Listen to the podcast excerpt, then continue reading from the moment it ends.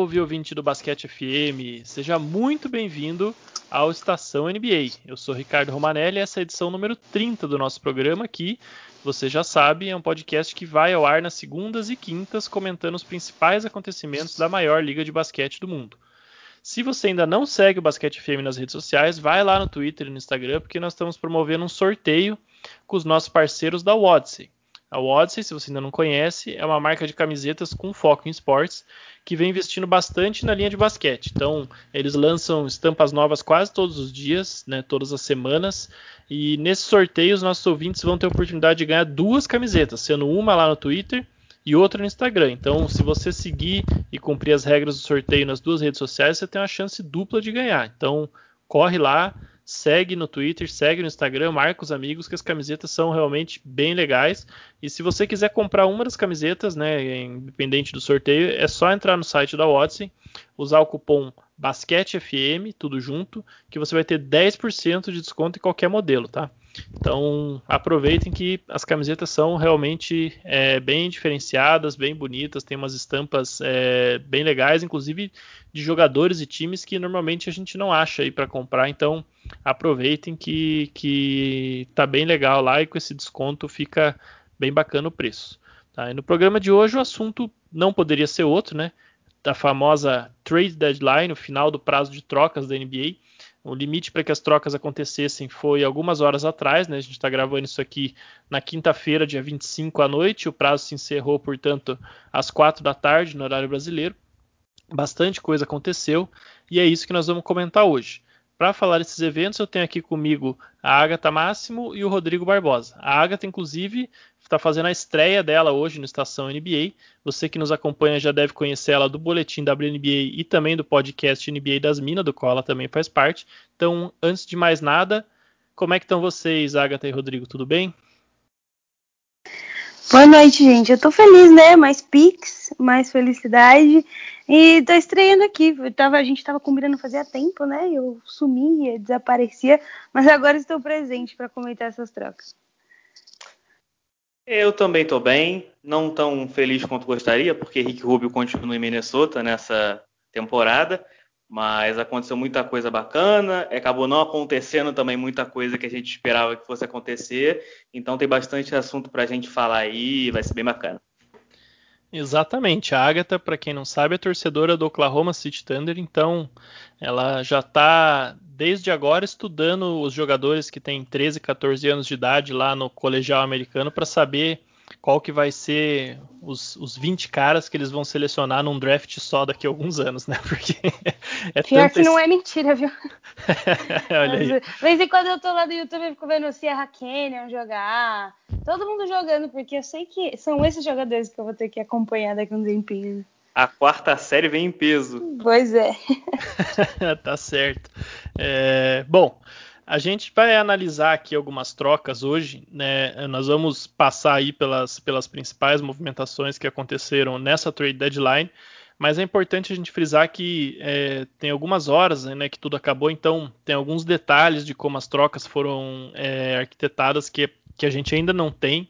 Né? Então não vai ter exatamente informação. Às vezes, se uma troca eh, que envolveu vários times e vários jogadores, jogador que trocou duas vezes de time, se aquilo no final foi uma troca tripla, não foi, né? Porque teve jogador que só hoje passou por três times. Então, é, nesse programa de hoje, o foco é a gente falar mais né, do, do resultado final, né? E o que vai importar dentro de quadra para esses times a partir de agora, né? Ou então em termos de, de futuro próximo aí para uma reconstrução, né? Vai ser mais esse o sentido. Uma análise mais técnica, né? Das, das nuances financeiras, das minúcias do cap, é, a gente vai fazer como sempre no Jumper Front Office que deve ir ao ar na semana que vem, né? Porque a gente precisa ter essa calma de se debruçar sobre a estrutura das transações e ver realmente o que aconteceu, quem que conseguiu criar ali algumas vantagens interessantes. Né? Então, é, o foco hoje é esse, é o resultado final das trocas, quem foi para onde, basicamente, né? e o que, que isso vai representar dentro de quadro. E a gente começa já com a troca que foi, é, acho que a mais importante né, dessa deadline, é, que acabou inclusive gerando outras transações, né, que foi a chegada do Nikola Vucevic no Chicago Bulls, né, vindo do Orlando Magic. O Magic vinha mantendo ali uma postura de que não ia trocar o, o Vucevic, né, o Aaron Gordon, pelo contrário, estava bastante disponível no mercado, mas existia uma expectativa que Orlando fosse aí trocar esse núcleo que nos últimos anos conseguiu ali se classificar para os playoffs, conseguiu ter algum sucesso, e no final das contas, realmente eles trocaram o Vucevic, trocaram o, o, Evan Fournier, trocaram o Aaron Gordon, trocaram o Alfaruque Amino, que até nem chegou a jogar muito em Orlando, né? É, então foi para uma reconstrução total. E quem se beneficiou muito disso foi o Chicago Bulls, né? O Chicago Bulls pegou o Vucevic aí, pivôzão All-Star do Magic, vem fazendo a melhor temporada da carreira.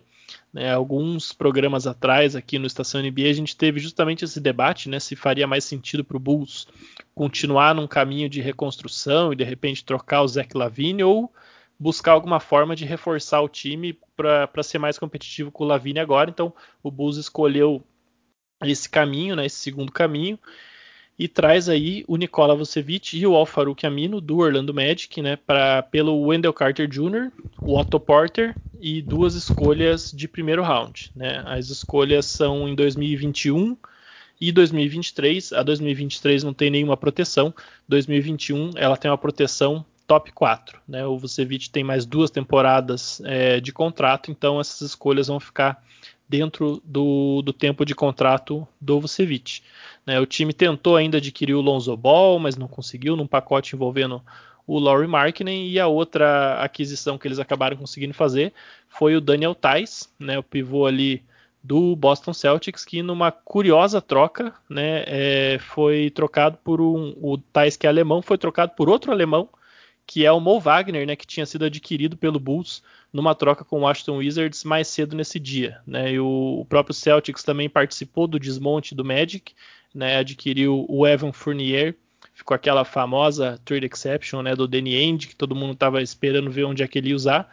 É, adquiriu Evan Fournier por duas escolhas de, de segundo round, desculpa. Então, é, nessa confusão toda aí, o, o Bulls recebeu o Thais, recebeu o Vucevic, o Alfaruque Amino, o Orlando Magic recebeu o Otto Porter, o Wendell Carter Jr., duas escolhas de primeiro round do Bulls, duas escolhas de segundo round do Celtics. O Celtics recebeu o Mo Wagner de uma outra troca lá com o Aston Wizards, né? O Troy Brown e o, o Wagner foram para Chicago. Depois o Wagner foi para Boston e em troca Chicago deu para o Wizards o Chandler Hudson e o Daniel Gafford. Então um pouco confuso, mas o resultado principal é o que importa é, é essa troca basicamente envolvendo muitos pivôs, né? E o Fournier indo parar em Boston. Então, do ponto de vista do Bulls, Agatha, o que, que você achou dessa troca? O Bulls agora é, vem firme aí para brigar por playoffs direto, né? Se classificar entre os seis para o leste, vai incomodar no primeiro round. É, é, é, um encaixe realmente legal. Na tua opinião, o Vucevic com, com o Lavine, como é que vai ficar a situação de Chicago de agora em diante?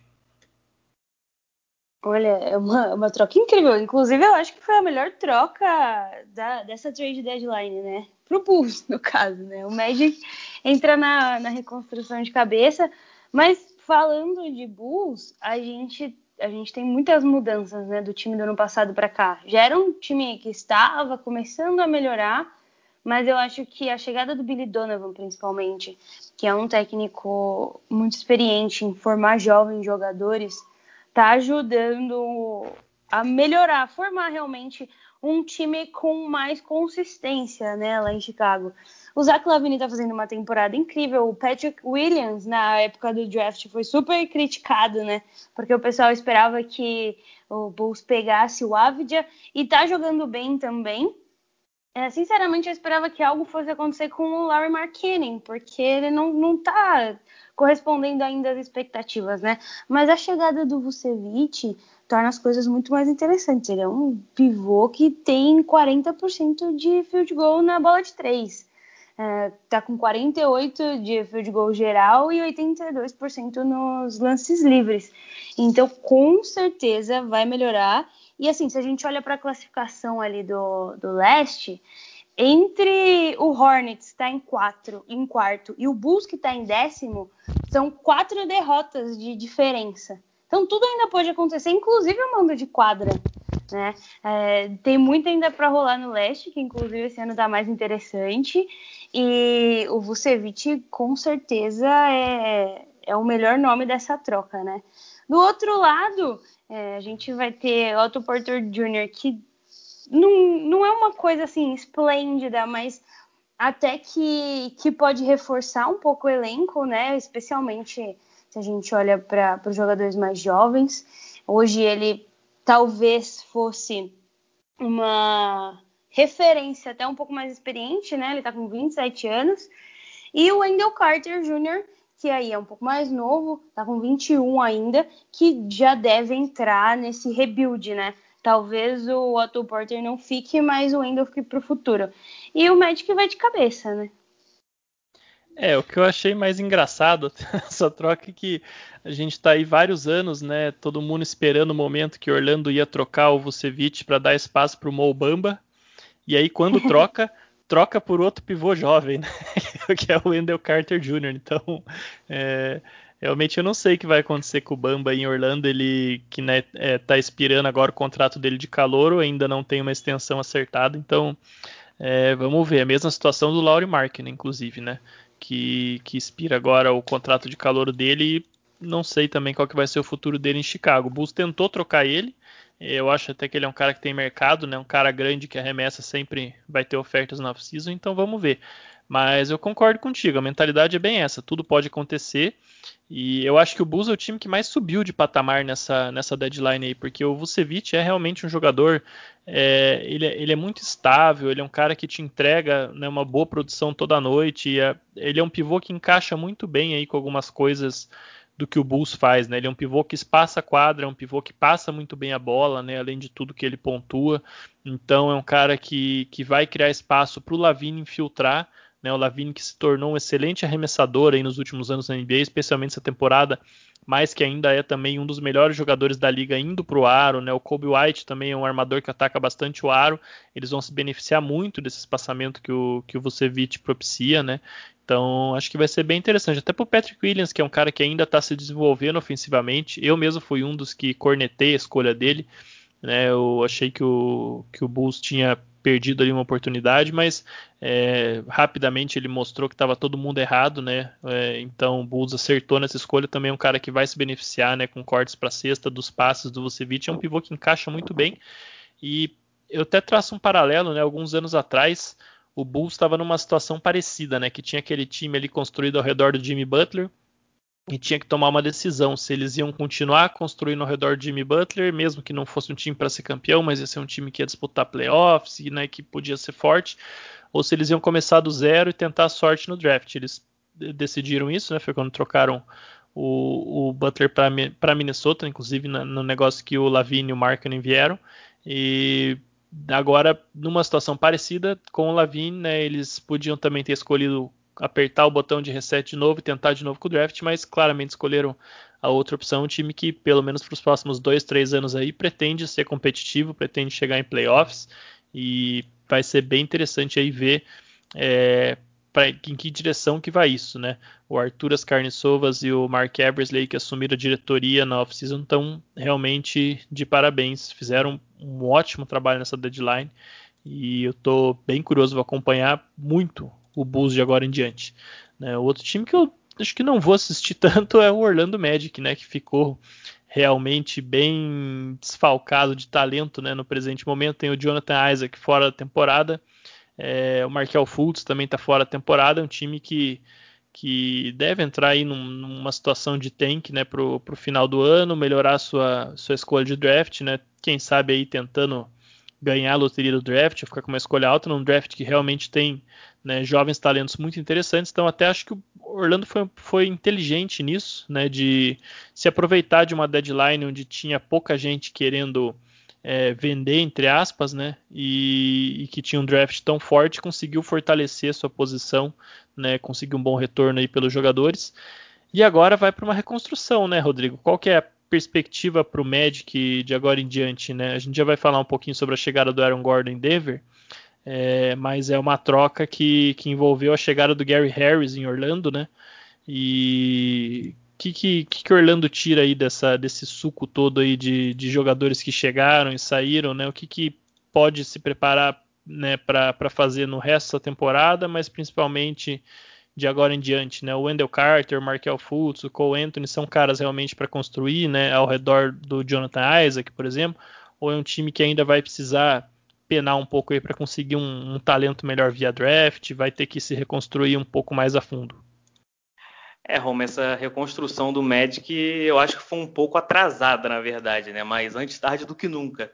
Porque, como você mencionou, o Magic era aquele time aquele time bom, que mas que chegava nos playoffs e, na maioria dos casos, era eliminado ali na primeira rodada. Então, não tinha muita perspectiva de sucesso.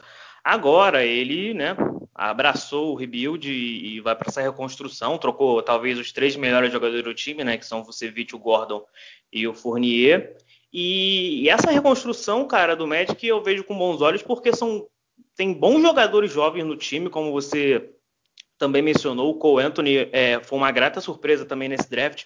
Infelizmente ele acabou machucando, mas quando esteve em quadra ele foi muito bem. É, o Mobamba agora vai ter que brigar espaço, brigar, vai ter que brigar com, por espaço com o Wendell Carter Jr., que também é um ótimo, um ótimo jogador de garrafão que, que, que veio nessa troca. É, a gente também tem o Markel Fultz, que também é um outro que essa temporada tava, acho que a melhor, era a melhor temporada dele na, na, carreira, sem lesão, mas aí acabou machucando também. Então, isso acabou prejudicando essa temporada de evolução dele. Eu, eu tinha até ele como um dos principais candidatos ali ao prêmio de MIP, né, de que mais evoluiu, evoluiu na temporada. E eu acho que o principal nome dessa reconstrução deve ser o Jonathan Isaac, né, cara? Mas é o outro cara que tá machucado. Então, é, acaba complicando bastante esse, essa metade, né, final de temporada e próximo ano por causa desses jogadores machucados, mas isso vai vai ser até bom, de certa forma, para o Magic, para ele perder jogos né, nesse, nesse, final de temporada e conseguir uma escolha mais alta no, no próximo draft, que realmente é um, é, um, é um, bom draft. E além desses nomes, eu também queria destacar o Gary Harris, né, que chegou na troca do Aaron Gordon, que a gente vai falar daqui a pouco, que também é um jogador que eu gosto muito, muito bom defensivamente, chuta bem do perímetro. Então eu acho que o Magic ele tem todas as peças ali boas para fazer uma reconstrução de qualidade, né? Porque são bons jogadores, mas que infelizmente têm, têm sofrido com lesão. Se essa galera conseguir ficar saudável, é, Jonathan Isaac, é, Markel Fultz, Cole Anthony, é, Endo, Carter Jr. também, que é um bom jogador, mas às vezes é, fica fora por lesão. É, eu acho que é, são bom, bom, bons, é, bons jogadores para você construir em torno, principalmente o Isaac, que é um, que é um jogador, acho que diferente, eu gosto muito dele.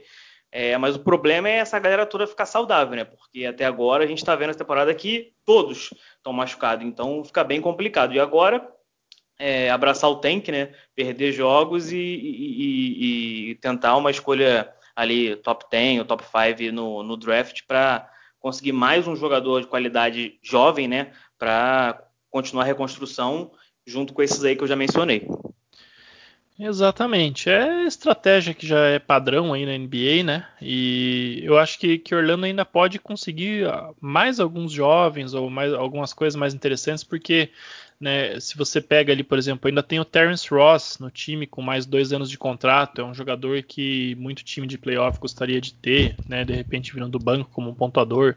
O Gary Harris, que é um cara que tem 26 anos, ele já tá, já não é mais um jovem, mas né, aquele cara que, que ainda está numa idade boa para um, um time também adquirir ali, ter como um titular, ele que tem mais um ano de contrato além desse.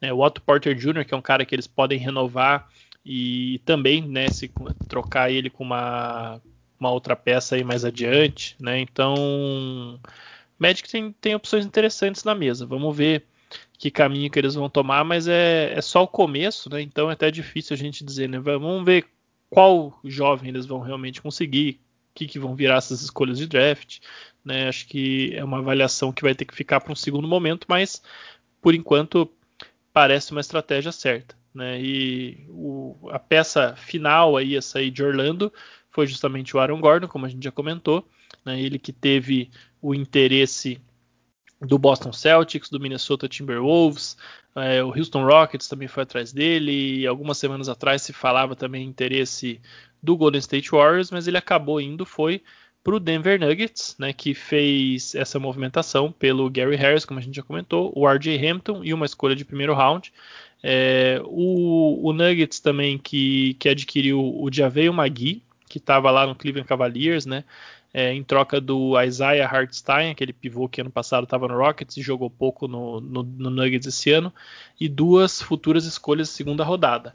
É interessante até que o, o Cavs recebeu uma escolha de segunda rodada do Lakers lá na offseason para receber o contrato do Magui, né, que o Lakers estava tentando criar espaço para assinar com o Marc Gasol, e agora recebeu duas escolhas de segunda rodada do, do Nuggets para ter o Magui. Então, é, conseguiu três escolhas de segunda rodada pelo Magui. Eu achei isso é, realmente bastante impressionante. O Cavs trabalhou muito bem nessa. Inclusive, é, aproveito aqui para agradecer o NBA das Minas, aproveitando inclusive a presença da Agatha para estender o agradecimento, que fez um excelente fio lá no Twitter, resumindo todas as trocas, que é de onde eu estou, inclusive tirando essas informações. Então, muito obrigado, NBA das Minas. Quem não acompanha, siga aí no Twitter, acompanha o podcast, que o trabalho é muito legal. Mas, é, deixando o jabá de lado, Agatha, é, como é que a gente fica com essa troca aí do, do Gordon em Denver? Eu achei realmente é, bem interessante. Ele é um cara que é, em um determinado momento tinha uma expectativa que ele fosse de repente ser uma estrela, ser a peça central né, do, da reconstrução do, do Magic lá atrás.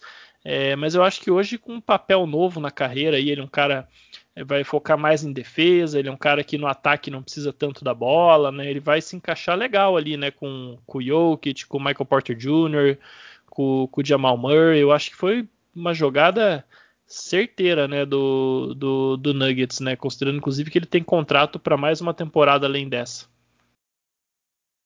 Pois é, o Nuggets que veio, chegou até a final da, de conferência da última temporada, né? Então, assim, a meta é que as coisas melhorem ainda mais. É um time que precisava de um reforço para continuar competitivo ainda mais na Conferência Oeste. E especialmente agora com as lesões, né? LeBron James lesionado, é, Anthony Davis lesionado e outros times chegando ali na ponta da tabela, como o Suns, o Denver precisava de alguma coisa nova para chegar pelo menos aí até onde chegou na última temporada lá na bolha, né? E aí você juntar Aaron Gordon com Jokic, com Jamal Murray, com Michael Porter Jr., ajuda muito o time, obviamente, né? Acho que ninguém tem dúvida disso. É, o Denver também tem campaço, o mago, né? Perfeito, maravilhoso. E então, foi uma troca excelente. Acho que o, o Magic mandou todo mundo embora mesmo. Acho que foi mais ou menos o que aconteceu com o OKC na temporada passada e se entrega para as picks, né? Faz o que a gente fez e tá dando certo. O Aaron Gordon, ele, ele tá numa temporada é, média, assim, né? Ele tá com 14 pontos por, de média por jogo, tá fazendo 44% de field goal, 32% ali na, nas bolas de três e, e vem para somar, né? Em troca, e saiu o RJ Hampton, que eu gosto bastante. Ele era, inclusive, um calor cotado para ser escolhido um pouco antes no draft, né? E aí lá no Combine ele foi um pouco ruim, acabou sendo. acabou caindo na escolha, foi escolhido na, na pick 24, se eu não me engano. E tem um futuro interessante, né? Ele é um armador muito bom e não tinha tanto espaço no Denver, ainda mais com a chegada do Campasso, né? Então assim, agora o Denver ele fica mais focado no Murray e no e no Campasso de armadores, libera esse espaço para o Gordon jogar e também desafoga a questão da defesa, como você falou nessa parte, especialmente do Jokic, né? O Jokic fica um pouco mais livre para criar e, e liderar o ataque nesse sentido. Mas uma ótima, um ótimo move do Denver. E todo mundo queria o Gordon, acho que, que quem conseguiu saiu ganhando mesmo, trocando as picks e mandando alguns jogadores que podiam ter um futuro interessante. Eu acho que valeu a pena porque eles estão no. Não diria no win now, mas assim, é o momento de tentar ganhar o título, né? Não sei se daqui três anos eles vão conseguir, conseguir segurar esses jogadores que estão hoje. Então, o que der para arriscar tá valendo a pena. Exato, eu concordo contigo. Acho que eles tomaram uma decisão bem no sentido, né, do, de trazer um jogador que que está mais ou menos na mesma na mesma fase, vamos dizer assim, né, do, dos principais jogadores do time. Então você tem o Michael Porter Jr. que é assim um pouco mais novo, né, mas o Aaron Gordon tem a mesma idade do Jokic, né, tá com 25 anos, é um pouquinho mais velho só que o Jamal Murray que tem 23. Então, quem sabe é um trio aí que, que encaixa legal para você manter junto aí pelos próximos anos, né? E para um time que dependia do Jamichael Green na defesa, do Paul Millsap, que está lá, coitado, idoso já na defesa, é, do Michael Porter Jr., que parece nem saber o que é defesa, né? Então, realmente é uma adição muito boa aí para as alas, né, para o front court do, do Nuggets, considerando que o time, inclusive, hoje é a 19 melhor defesa da NBA apenas, né? É, ao passo que no ataque é o quarto melhor ataque. É, a saída do Gary Harris em termos de rotação atrapalha um pouco o backcourt, né? A gente deve ver o Will Barton ganhar ali mais alguns minutos, mas é, com, com o Jamal Murray, com o Campasso jogando como tá e com o Monte Morris, né, que eu, é um jogador que eu pessoalmente gosto muito, eu acho que eles não devem ter aí tanto problema para montar essa rotação. E um efeito colateral interessante dessa troca é que hoje o Nuggets é ali o quinto colocado do Oeste, dois jogos atrás do Lakers, que está em queda livre, né? Agora sem LeBron e AD, é um time que a gente sabe que vai, vai sofrer durante algum tempo. Dois jogos e meio atrás do Los Angeles Clippers. Então, se o Nuggets conseguir encostar nessa turma aí de cima do Oeste, né? E essa troca eu acho que vai ajudar o time a subir de rendimento. É, o Jokic vai entrar de vez nas conversas para MVP, né? Então, eu acho que é, de um ponto de vista assim de performance individual mesmo, né, analisando é, o que o jogador está fazendo, sem contexto, sem time, sem nada, para mim os dois melhores da temporada são o Jokic e o Joel Embiid, mas o Embiid está fora aí algum tempo com lesão, então se o Jokic conseguir encaixar uma boa sequência, eu acho que pode acabar subindo bem nas cotações para MVP, então para ele foi um efeito colateral é, realmente bem interessante dessa troca, né? E é, falando em Clippers, inclusive, Rodrigo, a gente tem uma outra troca aí que um movimento menor um pouco, né, comparado a esses outros que a gente vem comentando até agora, mas que, que trouxe para o Clippers aí uma possível solução para um problema que o time vem enfrentando já desde o ano passado, né, que é a criação de jogadas, principalmente é, em momentos assim, final de jogo, em séries de playoffs apertadas que, né, que foi essa troca com o Atlanta Hawks, onde o Clippers recebeu o Rajon Rondo, que tinha assinado com o Hawks no off-season, né? Ele assinou um contrato de 15 milhões por dois anos, portanto 7,5 milhões por cada ano. Uma troca que enviou o Lou Williams lá para Atlanta, né? O Lou Williams que é, desde o ano passado, é verdade, não vinha já mais sendo aquele Lou Williams, né, que, que brilhou ali como sexto homem.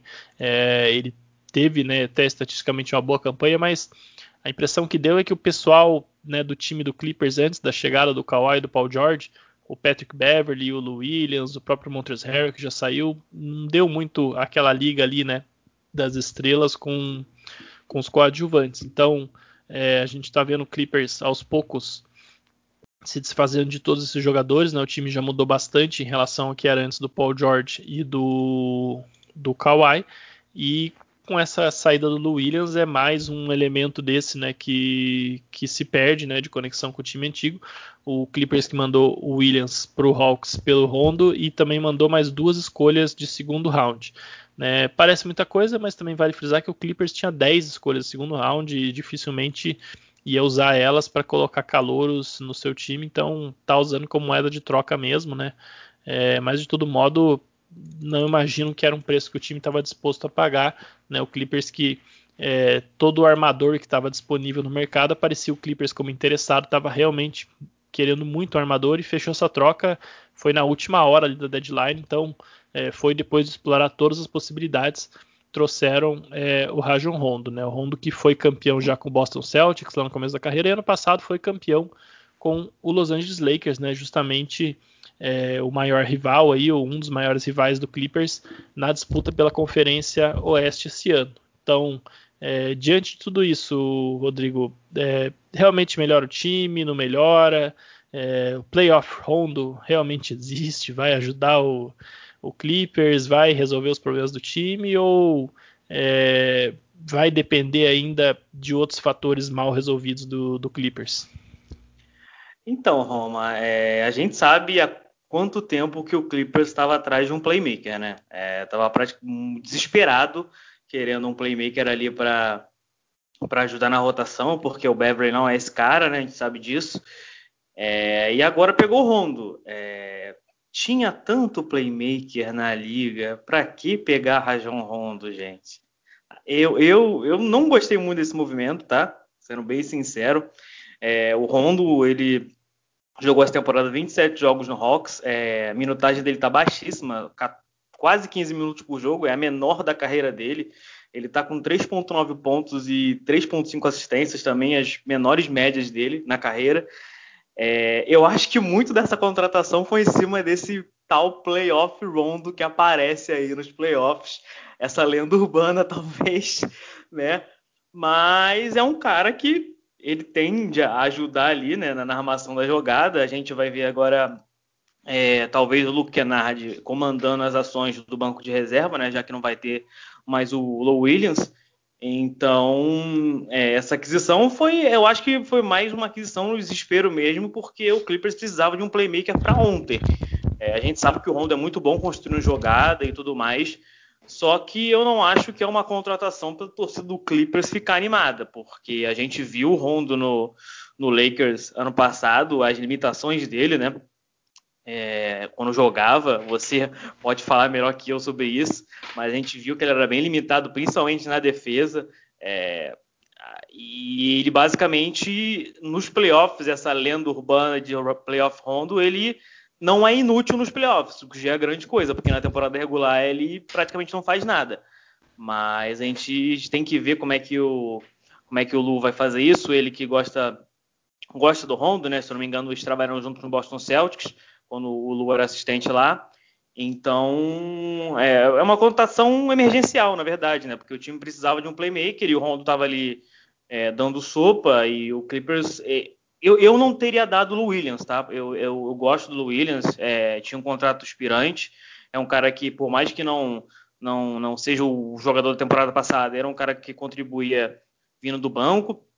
Mas, como eu falei, foi emergencial. Eu acho que, que, que a gente tem que esperar para ver como ele vai se comportar. Eu não levo muita fé nessa contratação, mas a gente né, tem que ver como é que ele vai se comportar nesse, nesse time do Clippers, como o Tylo vai colocar ele para jogar. Mas no quesito armação de jogada, ele ser um playmaker que o time precisava, é, foi uma contratação acertada. Nesse ponto foi. É, em termos de característica, eu concordo. Acho que, que o Rondo pode sim ajudar nisso. É, o que eu tenho um pouco de receio, pé atrás com ele, sempre é na questão de, de vestiário, assim, sabe? O Rondo é um cara que, ah, no passado no Lakers deu certo? Deu, mas é porque tinha. O LeBron faz os caras andarem na linha, pô. O LeBron é um cara que, que, que faz o, o J.R. Smith se comportar, faz o Dion Waiters se comportar, sabe? Ele, ele realmente é um cara, né? Outros líderes veteranos no Lakers ajudaram muito para isso, o Jerry Dudley, né? Tinha uma bela comissão técnica por trás e realmente criaram uma estrutura onde ou o cara anda na linha ou não vai, né? Não, não, não se adequa. É, mas se você pega o histórico da carreira do Rondo, ele é um cara que lá no Celtics ele né, tinha problema com o Ray Allen. O Ray Allen, inclusive, um dos motivos que ele saiu de Boston para ir para Miami foi por conta do, do Honda. Ele foi trocado quando o Celtics entrou em reconstrução porque ele não, não aceitava a reconstrução. Aí vai para Chicago, vai para Sacramento. Onde ele passou teve problema. Primeiro ano do Lakers também, né? Ele, ele, né? Honda ele é meio, sei, essa história que o Honda é o líder e tal ele realmente é o cara inteligente dentro de quadra. Ele é um cara que nos momentos, né, quando o Clippers é, por exemplo, ano passado nos playoffs contra o Nuggets tomava lá aquelas viradas de 20 pontos. Ele é um cara que se estivesse em quadra talvez teria né, sabido gerenciar melhor o, o jogo, mas é, eu, eu tenho esse pé atrás com ele em vestiário. E levanto isso porque o Clippers é um time que desde que foi formado no ano passado está tendo um problema de liderança, né? Porque justamente o Kawhi, que é a grande referência é um cara que, que ele não quer esse papel, né? Ele não, não, não exerce esse papel e não quer, né? É um cara quieto, é um cara na dele. E o Paul George até tentou assumir esse papel, mas os outros jogadores não aceitaram muito bem. Enfim, é, deu no que deu. Então, vamos ver como é que no. Oi. Ele também teve problema de vestiário no, no Bulls, né? Se eu não me engano, com o Dwayne Wade e Jimmy Butler também, não foi uma coisa assim? Exato, exato. Teve, teve esse caso aí que ele ficou do lado dos calouros contra os veteranos tal. Enfim, é, é muita polêmica para um cara só e vamos ver agora no Clippers como é que vai. Mas em termos de característica, eu acho que, que foi realmente algo que o Clippers precisava. E eu não acho que a perda do Lou Williams é algo que, que o torcedor do Clippers a essa altura chora muito não, né? Tem uma, uma ligação afetiva com ele, ele foi realmente um cara legal aí nesses anos em Los Angeles, mas nessa temporada é, realmente não vinha bem. Tem o Luke Kennard aí pedindo passagem, então é, eu acho que, que no geral foi, foi uma boa movimentação do Clippers. Vamos ver o que que dá. Né? É, outra movimentação é, talvez esquisita aí que aconteceu foi essa troca do Vitor Oladipo para Miami, né?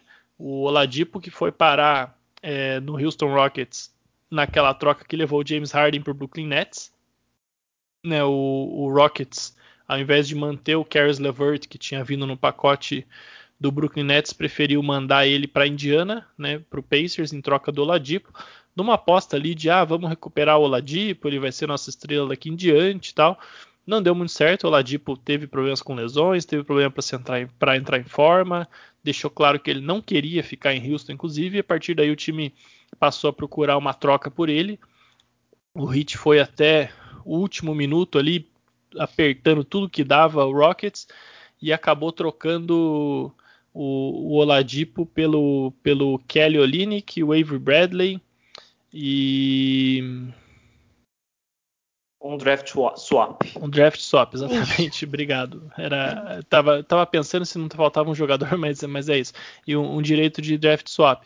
E o Hit também, né, que eu já vou chamar o Rodrigo para comentar as movimentações, é, também conseguiu fazer uma outra troca boa aí, né, que foi pegar o, o Nemanja Bielitsa lá no, no Sacramento Kings pelo Mo Harkless e o Chris Silva, dois jogadores que, que também não estavam jogando. Então, desses todos aí que o Heat trocou, o único que vinha atuando com regularidade era o Olinick realmente. Então, trocou aí é, quatro jogadores, sendo que três estavam praticamente fora da rotação, por dois jogadores que provavelmente vão fazer parte aí da, da rotação. Então, vai tentar recuperar o Oladipo, era um objetivo antigo do Oladipo, né, ir para Miami, ele que mora lá na off-season, inclusive, ele queria ir para o Heat.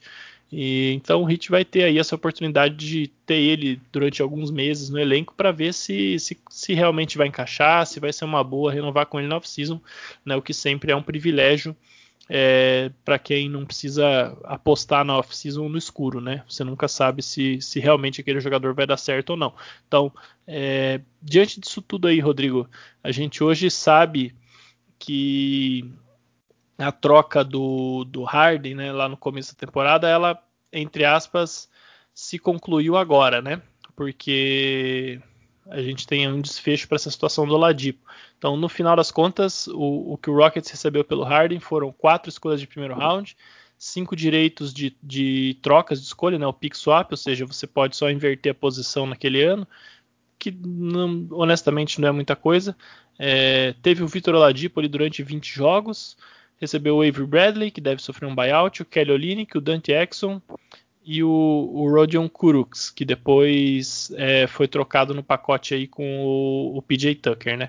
Então é pouco, né? E o, o que eu acho mais impressionante é que é, o Rockets na, na, na, nas trocas todas aí ele, ele, ele teve o, o Caris Lavert e o Jarrett Allen e de alguma forma ele conseguiu é, não ficar com esses jogadores, que eram os melhores envolvidos na troca, e, e não ficou com nada praticamente, né? Ficou com as escolhas só.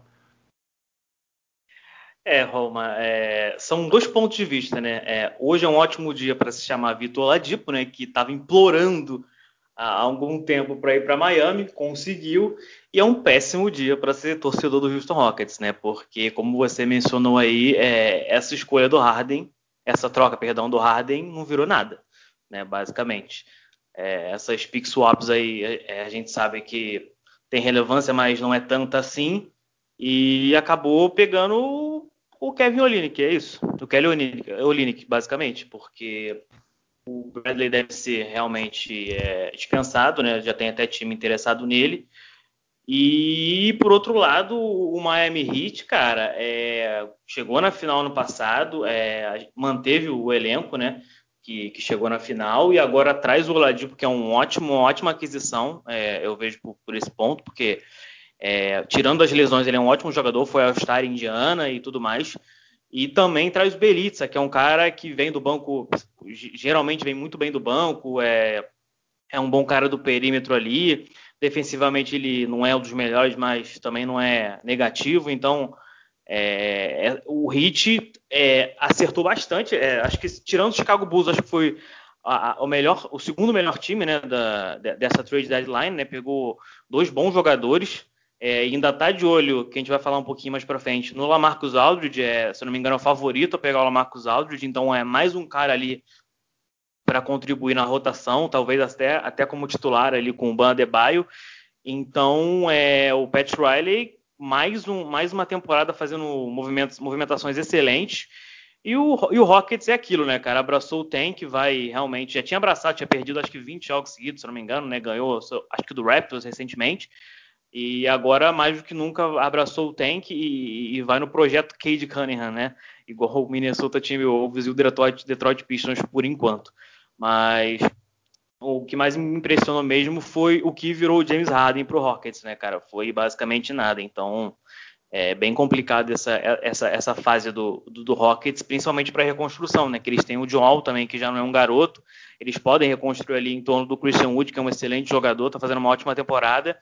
Mas vai depender muito dessa escolha desse ano, né? Se eles vão conseguir ali ficar no top 3, se não vão ficar, quem eles vão pegar mas é, é um ponto para gente, a gente olhar. Quanto ao rate, excelente trade deadline e pode pintar ainda também o Lamarcus Aldridge, né? Exatamente. Até porque, né, só estou fazendo um adendo, se eles não ficarem no top 3, a pick vai pro KC. Então, assim, eles precisam tancar e tancar firme, porque senão nem a pick desse ano eles vão ter. Mais uma pique pro meu tandão. Exatamente. Pois é, pois é. Só, só felicidade. Só felicidade, né, Agatha? E o Thunder, inclusive, que teve envolvido também numa troca hoje, né? Mais uma troca recebendo escolhas de draft. Né? É, o, o, Thunder fez uma troca aí com o Philadelphia 76ers e o, o New York Knicks, né? É, os Sixers e o Thunder que inclusive já tinham trocado no off-season. Isso é uma coisa que lá no, no Jumper Front Office a gente sempre aponta né, como relações prévias né, entre é, executivos na NBA sempre acabam gerando novas trocas. Né, então é bem interessante você ver que tem algumas franquias que parece que elas, elas trocam mais entre elas. Né, e os Sixers e o, o Thunder chegaram nesse acordo aí, né, enviando onde o Sixers enviou o, o Tony Bradley, o Terence Ferguson e escolhas de segundo round, né? uma escolha de segundo round. É... o Vincent Poirier também fazia parte dessa. Desculpa, o Tony Bradley ficou, o Vincent Poirier que, que foi, né?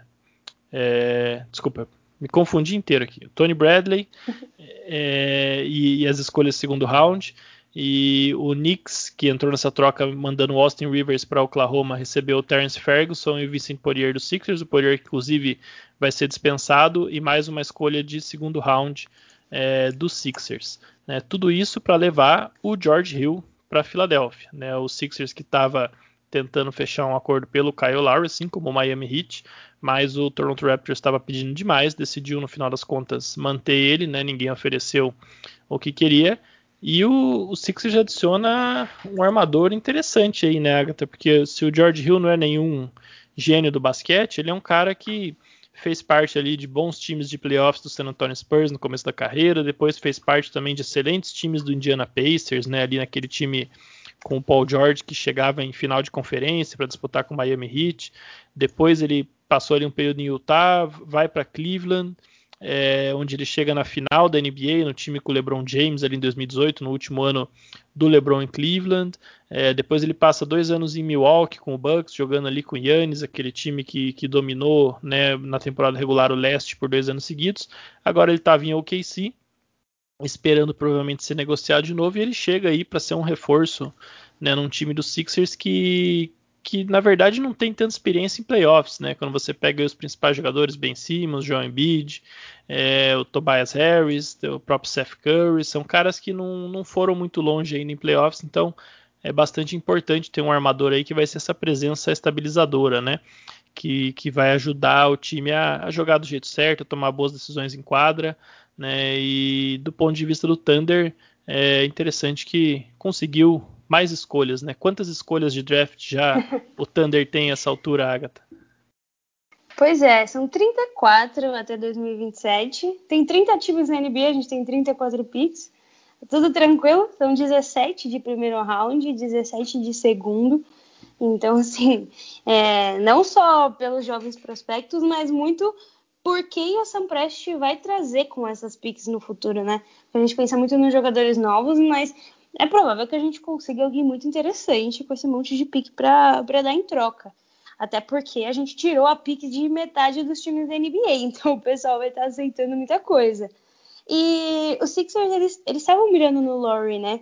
Que depois a gente vai falar, mas que era o grande nome dessa, dessa trade deadline, provavelmente.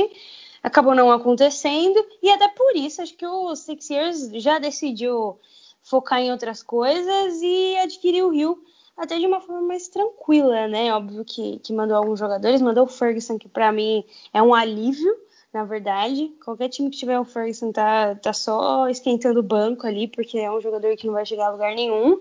Inclusive, tem alguns, algumas controvérsias na vida pessoal, né? Ele tá sendo indiciado por estupro e mais algum outro crime. Então, assim, além de ser um jogador problema, né? E vai para Nova York, que, que já aceitou outros jovens problemáticos nesse sentido. E o OKC pega o Rivers, que estava fazendo até uma temporada interessante, assim, quase como sexto homem no Knicks, né? E o Tony Bradley, que é um jogador muito querido lá em Filadélfia, inclusive o Embiid fez um tweet hoje falando que é para montar um time ao redor dele, porque ele é um jogador que vai ser incrível, né? Ele ele é do draft de 2017, inclusive, e ele dá com 68% de field goal nessa temporada. Então, assim, é um, é um center muito interessante. O pivô que pode ajudar. Do nada, o OKC tem vários pivôs interessantes. Eu não sei em que mundo estou vivendo, porque não estou acostumada com isso. Mas a gente ainda, se, se pegar o Rooster, a gente ainda vai trocar pelo menos uh, o Al Holford, né? Ainda vem mais pique, provavelmente, pelo Hofford. A gente tem o Moses Brown, que tá jogando incrivelmente bem. Agora vai ter o Tony Bradley. E se a gente olha para faz um recap de todas essas trocas, o OKC estava envolvido em várias delas, né? Na do Oladipo, é, principalmente quando o OKC manda junto com o Sabonis. É, só nessa troca de Oladipo e Sabonis, o OKC teve dois anos de Paul George, um ano de Gallinari, cinco picks de primeiro round, duas pick swaps e o Shai Gildes Alexander, né? O Indiana pegou o Caris LeVert e essa troca do Harden provavelmente salvou a vida dele, né? Que foi quando ele descobriu aquela massa, acho que era no fígado, já operou, tá tudo certo. Então, James Harden pelo menos salvou a vida de alguém. Acabou com a vida do Rockets, mas salvou a vida do LeVert. E o Houston, coitado, uma, uma desgraça, né? Mas eu acho essa troca interessante. O George Hill já queria sair. O OKC não ia ter um espaço para ele, era óbvio. É, ele nem estava jogando tanto. E a gente recebe dos dois, acho que o Rivers deve ir embora também ainda no final dessa temporada. E o Tony Bradley pode ser um, um asset importante para a gente no futuro, né? Então a gente tem muitas picks que chegaram através de, de trades essa temporada. Tem toda aquela troca do CP3, né? Que veio Ricky Rubio, Ty Jerome, o Ubrio e uma pick. E aí a gente trocou o Ubri por pick, trocou o Rubio por, pelo James Johnson e uma pick que virou o Poksevski. Depois a gente trocou o James Johnson pelo Ariza, pelo Justin Jackson e mais uma pick. Depois a gente trocou a Arisa por outra pique pro Leonard, que depois daquela de um monte de babaquice que ele falou, agora nem, nem time tem mais, né? E por fim a gente trocou o Jalen Leck, ainda na troca do CP3, a gente pegou o TJ Leaf e uma pique e agora ele foi foi waived também, né? Foi dispensado. Então assim, a gente pegou pique por um monte de coisa, ensinando, quem sabe, né? Se, se o GM do do Rockets assistir aí uma, uma aulinha do Prest, ele aprende alguma coisa. Né? Exatamente, né? O, o Rafael Stone tem muito a aprender aí com o Prest, porque é, realmente a, o gerenciamento de ativos do Prest é algo inacreditável, né? O Tony Bradley, até esse tweet aí que você citou do Embiid, Agatha, foi outro dia quando o Embiid se lesionou e o Bradley fez lá um baita começo de jogo. E aí ele tava falando pro Sixers construir em torno do, do Tony Bradley, mas Sim. agora o KC vai ter essa chance, né? E o Austin Rivers também é, eu, eu, achei bem interessante esse movimento aí, porque ele, ele é um cara que tinha começado bem a temporada em Nova York, mas que perdeu muito espaço com a chegada do Derrick Rose. Né? E, e, ele pode ser muito bem mais um desses caras que o KC pega aí como um veterano numa troca e acaba trocando por algo bom depois. Né? Começou com o Chris Paul, fez isso também com o Dennis Schroeder, fez com o Trevor Ariza recentemente, né? fez agora com o George Hill.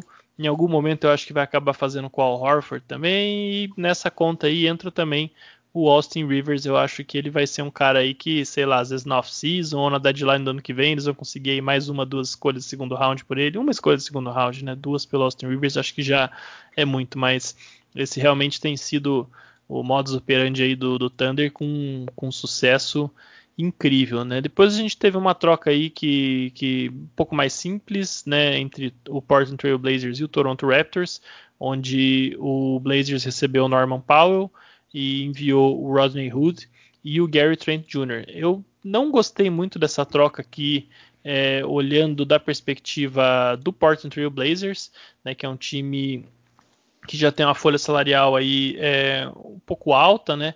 Recebe o Norman Powell que vem fazendo a melhor temporada da carreira dele, né? Com 19,6 pontos e 43,9% nos arremessos de três. Mas é um time que já tem uma, uma força enorme no perímetro, né? Com Damian Lillard, CJ McCollum, tem o Yusuf Nurkic, que é um cara que também gera bastante ataque dentro do garrafão, né? muitas ações ofensivas. Tem o Carmelo Anthony, que não faz um papel bom vindo do banco. Tem outros caras, né? o Fern Simons também vindo do banco. É, confesso que eu acho que, que o Powell vai perder muito né, do, do, do, do espaço ofensivo, vamos dizer assim, que ele vinha tendo no Raptors. E, e, é um cara que vai ser free agent no final dessa temporada. Né? Ele tem uma player option para o ano que vem, no valor de, de 11, 12 milhões mais ou menos, mas ele é um cara que com certeza vai receber uma oferta melhor no mercado hoje. E o Blazers vai ter que pagar aí, sei lá, 20 milhões por ano para manter ele, alguma coisa assim. Esse é o que estão aí executivos ao redor da liga cotando que ele receba, né? É, ele que já está aí com seus 27 anos, tudo bem que o Lillard e o McCollum também estão é, numa faixa etária um pouco mais avançada em relação ao Gary Trent Jr., mas o, o, Trent é um cara de 22 anos, ainda tinha muito para crescer. É, é, um free agent restrito no final dessa temporada, né? Então o time tem direito a igualar qualquer proposta que ele receba, ao contrário do Powell, né? Onde ele pode simplesmente virar as costas e ir embora se ele quiser. Então eu pessoalmente eu não gostei muito dessa troca olhando do lado do Blazers. Já para o Raptors achei uma ótima troca, porque agora não precisa mais pagar uma fortuna para o Powell, né? Imaginando que o Lowry deva sair mesmo como free agent no final da temporada, você tem ali uma dupla de backcourt bem interessante do Fred Van Vliet com o Gary Trent Jr., né? Jogadores bem complementares. Eu acho que o Gary Trent tem tudo para crescer muito lá em Toronto, né? E o Rodney Hood, coitado, foi como é, peso salarial só nessa troca, né? Nem vale muito a pena é, comentar nada sobre ele. Uma outra troca também, é, mais ou menos esse mesmo molde, foi o New Orleans Pelicans enviando o J.J. Redick e o Nicolo Melli para o Dallas Mavericks em troca do James Johnson, o Wes Yundu e uma escolha de segundo round. Né? O Redick queria ficar mais perto da família, ele que mora no Brooklyn, então o desejo dele era ser trocado ou então fazer um buyout com o Pelicans para jogar é, ou no Brooklyn Nets, ou no New York Knicks, que também está em Nova York, ou no Philadelphia 76ers, né, que está a uma hora e meia de trem de, do Brooklyn. Ele, inclusive, quando ele jogava no Sixers, ele morava no Brooklyn, ele ia todo dia, né, fazia esse percurso de trem para treinar e gravava o, os famosos podcasts dele dentro do trem. Né, e aí ele não conseguiu esse desejo de ir mais para mais perto de casa, pelo contrário, ficou mais longe de casa, né, foi para Dallas. Mas ele que, que já morou em Austin, no Texas, tem família lá, então também de em algum, alguma forma está voltando para casa, né? Para o Mavericks eu achei uma troca bem interessante. O James Johnson não deu muito certo lá o Yundu nem jogava, a escolha do segundo round é, é coisa que os times jogam para lá e para cá na NBA como se não fosse nada, né? E o Redick eu acho que vem para para fazer um pouco aquela função que o Seth Curry fazia no passado e que o time está sentindo muita falta, né? Fez aquela troca pelo Josh Richardson, não deu muito certo. Então o Redick é um jogador muito inteligente, cria muito espaço, mesmo numa idade mais avançada. Eu acho que ele vai conseguir se entender muito bem com, com o Luca Doncic, vai fazer uma dupla legal ali no perímetro, né? E o Melly também é um pivô que eu gosto bastante. Ele faz é um bom espaçador de quadra, né? Um jogador é, já mais veterano, veio para a NBA né, mais perto dos seus 30 anos, é um jogador para compor o elenco ali é, bem interessante, uma alternativa tática para um time que, que, que tem ali no Porzingis né, como pivô mais passador, e aí agora consegue ter um, um, um reserva da, do mesmo padrão no Nicolo Melli. Então, é, gostei bastante dessa troca para Dallas. Não entendi muito bem o que, que New Orleans estava querendo com ela só. Né? E aí a gente chega na na não troca do dia, né?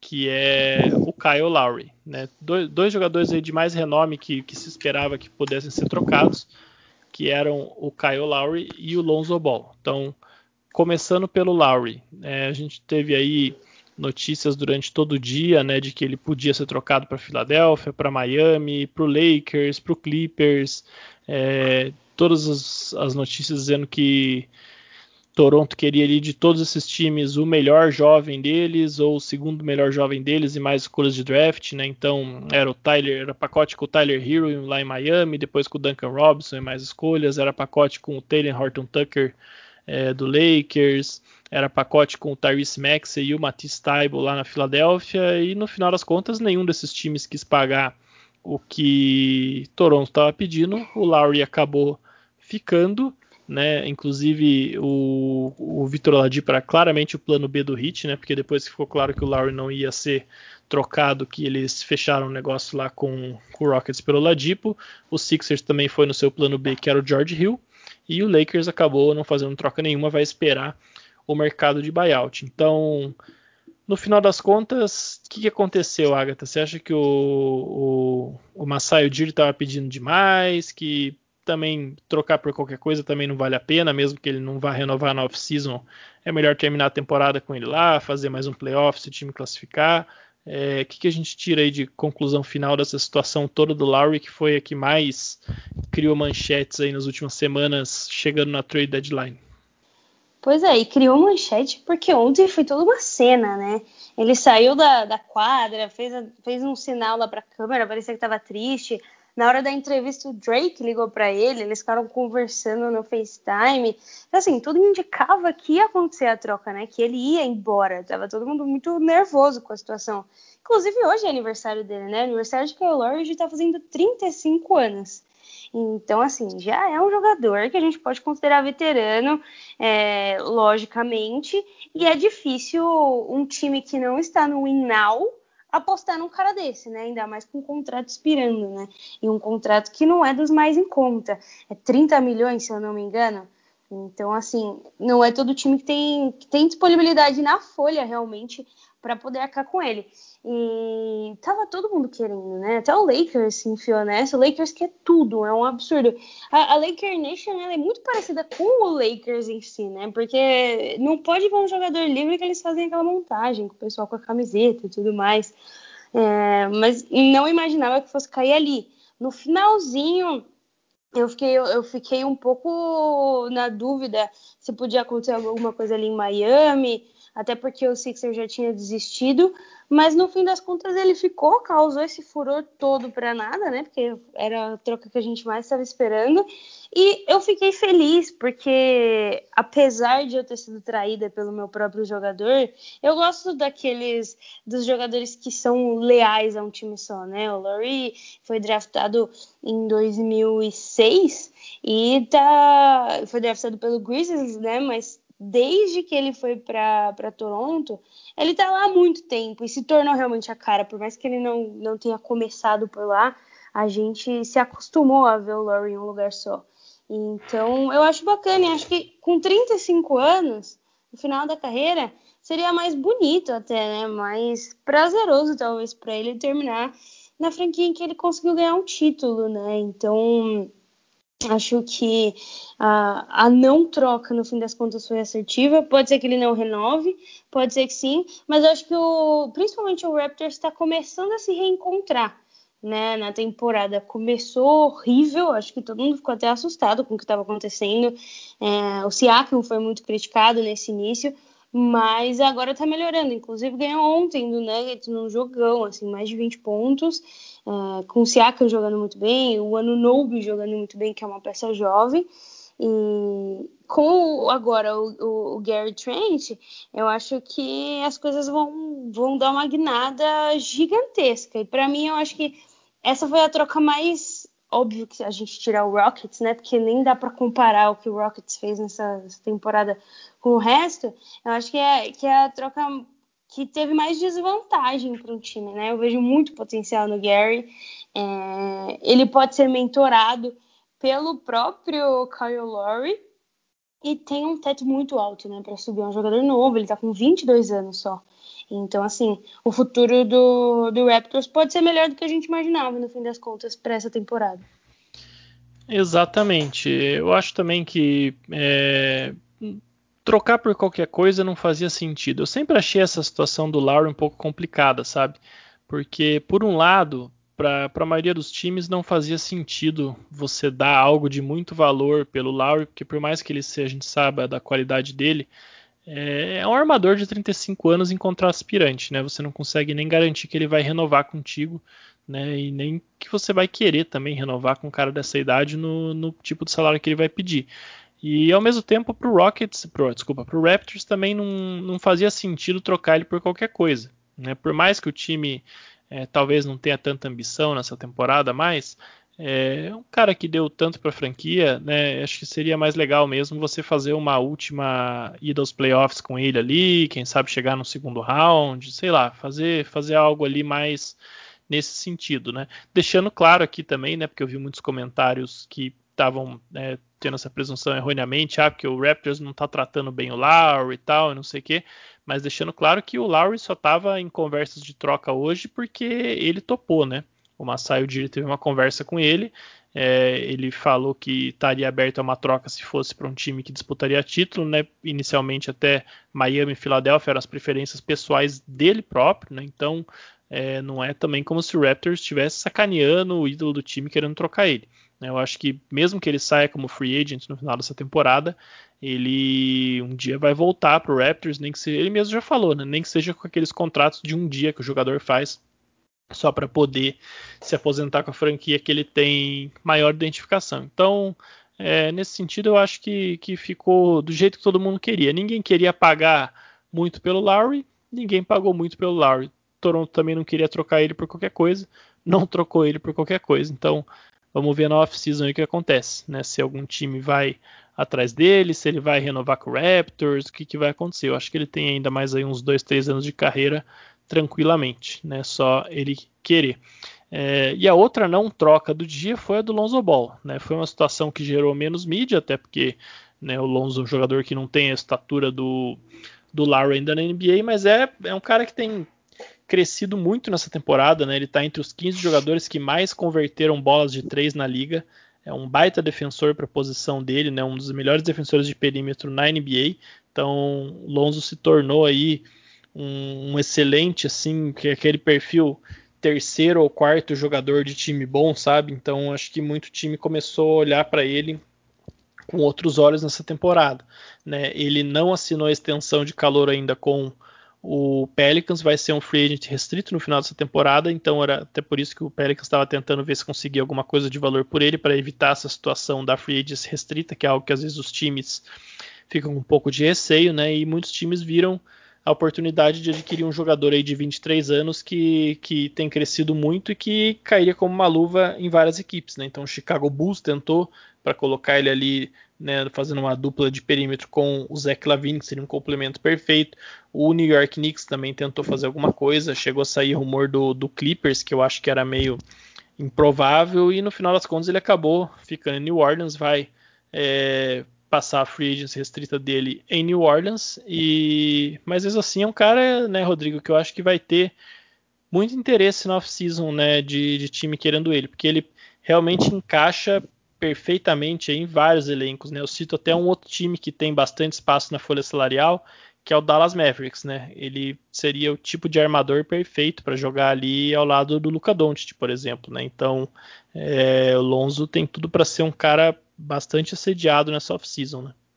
Ah, com certeza, Roma. E a gente viu é, essa, essa, essa deadline do Lonzo criar, se criar muita expectativa, né? Depois que o Vucevic foi pro Bulls, aí ficou na, naquela expectativa do Lonzo também, que o, o Bulls já há um, bom, há um, tem um tempinho já é, demonstra interesse no Lonzo, só que não, acabou não acontecendo porque rumores ali falaram que o, o, Pelicans não tinha muito interesse no Markkinen, né, que é, talvez era a principal moeda de troca ali nesse negócio com o Lonzo.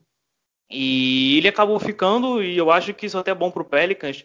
É, se eu fosse o Pelicans, eu não perderia ele, porque, como você falou, ele tem só 23, 23 anos. É, ele, tá, ele vem evoluindo a cada temporada. Né? A, a, temporada passada dele já foi muito boa e essa está ainda melhor. Ele virou, a gente pode dizer assim, um 3D, né? E, mas ele também é um bom playmaker, então ele, ele é um cara bem completo assim para você na armação do seu time. E se eu fosse o Pelicans, eu não, não, não perderia ele, até porque o outro armador do time é o Eric Bledsoe, que não faz uma grande temporada, a gente está vendo isso, e já tem 31 anos. Então, é, é eu acho que para o futuro do Pelicans seria essencial é, você renovar com, com, com o Lonzo Ball, né? É, principalmente tendo o Bledsoe ali já com uma certa idade, mas obviamente pagando pelo valor certo, não fazendo loucura para manter o Lonzo bom, mas eu acho que deveria sim, porque é um excelente armador, encaixa na maioria dos times, é um defensor muito bom também. Então acho que acho que talvez na, na, nessa na próxima free agency fosse uma prioridade para o Pelicans. A gente viu também esse interesse do Clippers, mas o Clippers não tinha muito a oferecer. Eu acho que nem para bater salário ia ter que fazer uma, uma troca meio mais elaborada. Acho que nem por isso não foi muito para frente. Mas eu acho que foi bom. Foi bom assim para o Pelicans manter ele, porque são mais jogos em, em Nova Orleans para ele conquistar o espaço dele ainda mais e, e, e abrir os olhos assim da, da, da diretoria do Pelicans para é, não, deixar, não perder ele de graça, podendo renovar com um excelente armador que vem evoluindo a cada ano. Perfeito. Né? A gente tem ainda o mercado de buyout que vai acontecer. A gente vai falar dele um pouco mais nos próximos programas. Né? A gente já sabe alguns jogadores que vão né, sofrer, sofrer, entre aspas, o buyout, né? É, que é quando o atleta faz aquele acerto ali com o time dele, normalmente quando ele está em contrato aspirante, onde ele abre mão de parte do salário para ficar livre no mercado.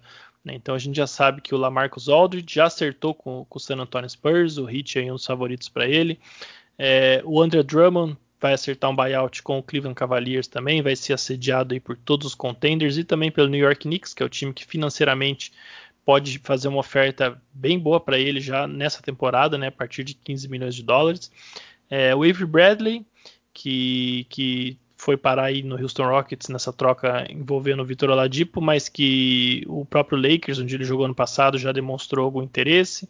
Tem o Jeff Teague, que, que fez parte aí dessa troca Boston, Orlando e tudo mais, aquela salada toda no começo. Ele foi parar em Orlando, mas ele vai ser dispensado. Então, é, tem alguns outros jogadores aí que se especula, mas desses aqui que eu citei, até para a gente não, não entrar muito no que vai ser pauta no futuro, né? Hoje a gente nem tem informação direito, mas é, começando pela Agatha e depois o Rodrigo, o, se vocês pudessem escolher um desses para ir para um destino aí, é, quem que vocês escolheriam e por quê, né? Que que, que deixaria, sei, é, talvez a NBA mais legal fazendo esse movimento?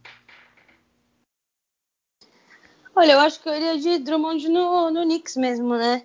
Não, não só por causa da importância dele ali dentro do garrafão, mas porque também o Knicks está fazendo uma temporada muito legal. É, provavelmente Julius Randle vai ser é, MIP do ano e a gente vai poder acompanhar o Knicks é, feliz, finalmente, né? Faz tempo que a gente não vê o torcedor do Knicks feliz. Então, é, eu acho que seria para mim a melhor troca aí é, em termos de buyout. O Knicks está em sexto agora, né? Se eu não me engano, isso. Tá em sexto e pode, inclusive, com o Drummond conseguir um mano de quadra legal, né? Acho que, que tem chances é, de se tornar uma, um, um mini contender, eu diria. É, pelo meu ponto de vista, Roma, eu acho que, como mencionei anteriormente, o Lamarcus Aldridge no hit, né, cara? A gente já tá. A gente já viu notícias que o Heat é o grande favorito a pegar ele, né? Depois desse buyout com o San Antonio Spurs, e é mais um veterano ali para aquele time de Miami que já é cascudo, com o Jimmy Butler e, e a própria experiência dessa molecada é, da temporada passada que chegou na final, é mais um cara ali para estar tá junto ali do, do Eric Spoelstra, então é um excelente treinador, sabe utilizar muito bem, mesclar muito bem veterano com, com a galera mais jovem, então acho que com o Lamarcus Aldridge chegando em Miami, eu acho que é, vai, vai fazer frente ali naquele, naquele bololô que tem no leste, né? Sixers, é, Bucks e Nets, para ver quem chega na final. Mas é, é, é uma boa aquisição e, e melhora bastante o time. Tá certo. Eu vou. Para fazer uma escolha diferente aí, eu vou falar que seria legal o Avery Bradley no Nuggets. É, para suprir aí essa, essa vaga de é, alarmador defensivo que o Gary Harris deixou, né? Esse buraco aí. Então, acho que seria um encaixe legal. Não tinha pensado, até pensei nisso agora. Acho que faz bastante sentido o Bradley aí nesse time do Nuggets. Bom, a gente já alugou demais a orelha dos nossos ouvintes, né? Passamos até um pouco é, da hora aqui falando de troca, mas é porque foi realmente bastante coisa. Alguns times mudaram, né? Pode não ter tido aquelas trocas de estrelas que a gente esperava, tal, de primeira grandeza. É, acho que essa não era. Até na verdade, não, isso não costuma acontecer em trade deadline, né? A gente já tinha tido a troca do Harden durante a temporada, então é, eu acho que é, para uma temporada onde está todo mundo tentando competir, se esperava né, que poucos times iam realmente querer abrir mão de bons jogadores, eu acho que acabou tendo até que bastante negócio, então é, acabou ficando uma pauta um pouco mais extensa, mas a gente ainda vai voltar a falar dos reflexos dessa trade deadline, né? Como eu falei, tem o Jumper Front Office na semana que vem analisando as minúcias técnicas de tudo. É, a gente vai se aprofundar mais em alguns dos times né, que adquiriram esses jogadores, é, especialmente depois que eles estrearem, né, tirar aí primeiras impressões, ver os efeitos que eles vão ter na liga. Então, acompanhem que é, os efeitos dessa trade deadline ainda vão ser muito debatidos aqui no Estação NBA. Certo? Então, Agatha, você que é a nossa estreante do dia, né? Nesse que vai ser o primeiro de muitos Estação NBA contigo. É, deixa aí a sua despedida para o pessoal e depois o Rodrigo pode fazer o mesmo para a gente encerrar o programa. É isso, né? A partir de agora estarei aqui. Quem ainda não ouviu Estação WNBA, eu vou fazer um apelo para que vocês ouçam, porque tá incrível. Inclusive, o último episódio foi com a Isiane. E o próximo, é, já comecei a, a, reunir a pauta aí, porque a gente vai falar dos principais prospectos para o draft desse ano da W, que ainda não aconteceu. Então tem muita coisa legal, inclusive a NCAA está acontecendo, estamos no March Madness. Sábado tem um jogão para quem tiver a fim de assistir.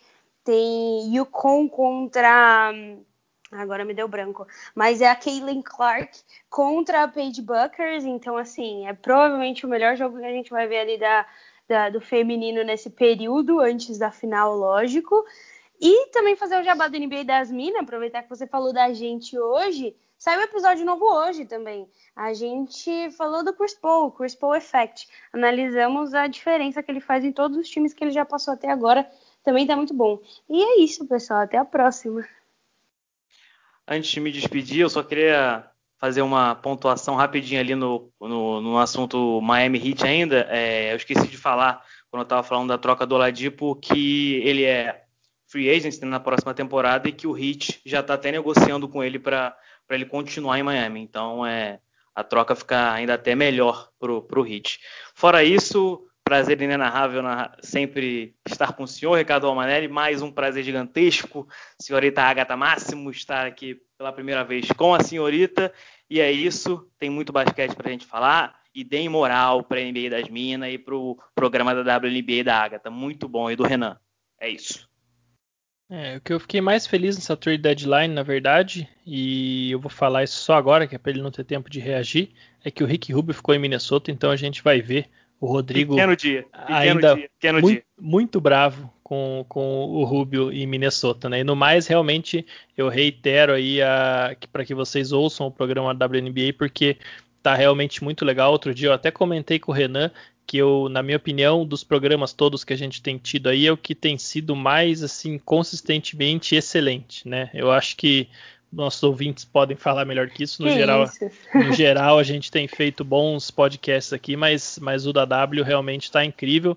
E eu falo até por experiência própria que eu sou um cara que eu sempre quis conhecer um pouco mais de WNBA, né? Eu acompanho é, mais casualmente e nunca tive assim um conteúdo é, tão bem é, estruturado e direcionado. Eu já aprendi muito ouvindo vocês e pretendo aprender muito mais, né, na, com a continuidade do programa. Então, E já É. estou me convidando para falar do Minnesota Lynx, tá? Fica, fica a dica aí, Agatha. Será que vem aí o título? É em Deus. bom, Tá, tá bom, combinado então. Vou, vou transmitir essa mensagem ao Renan.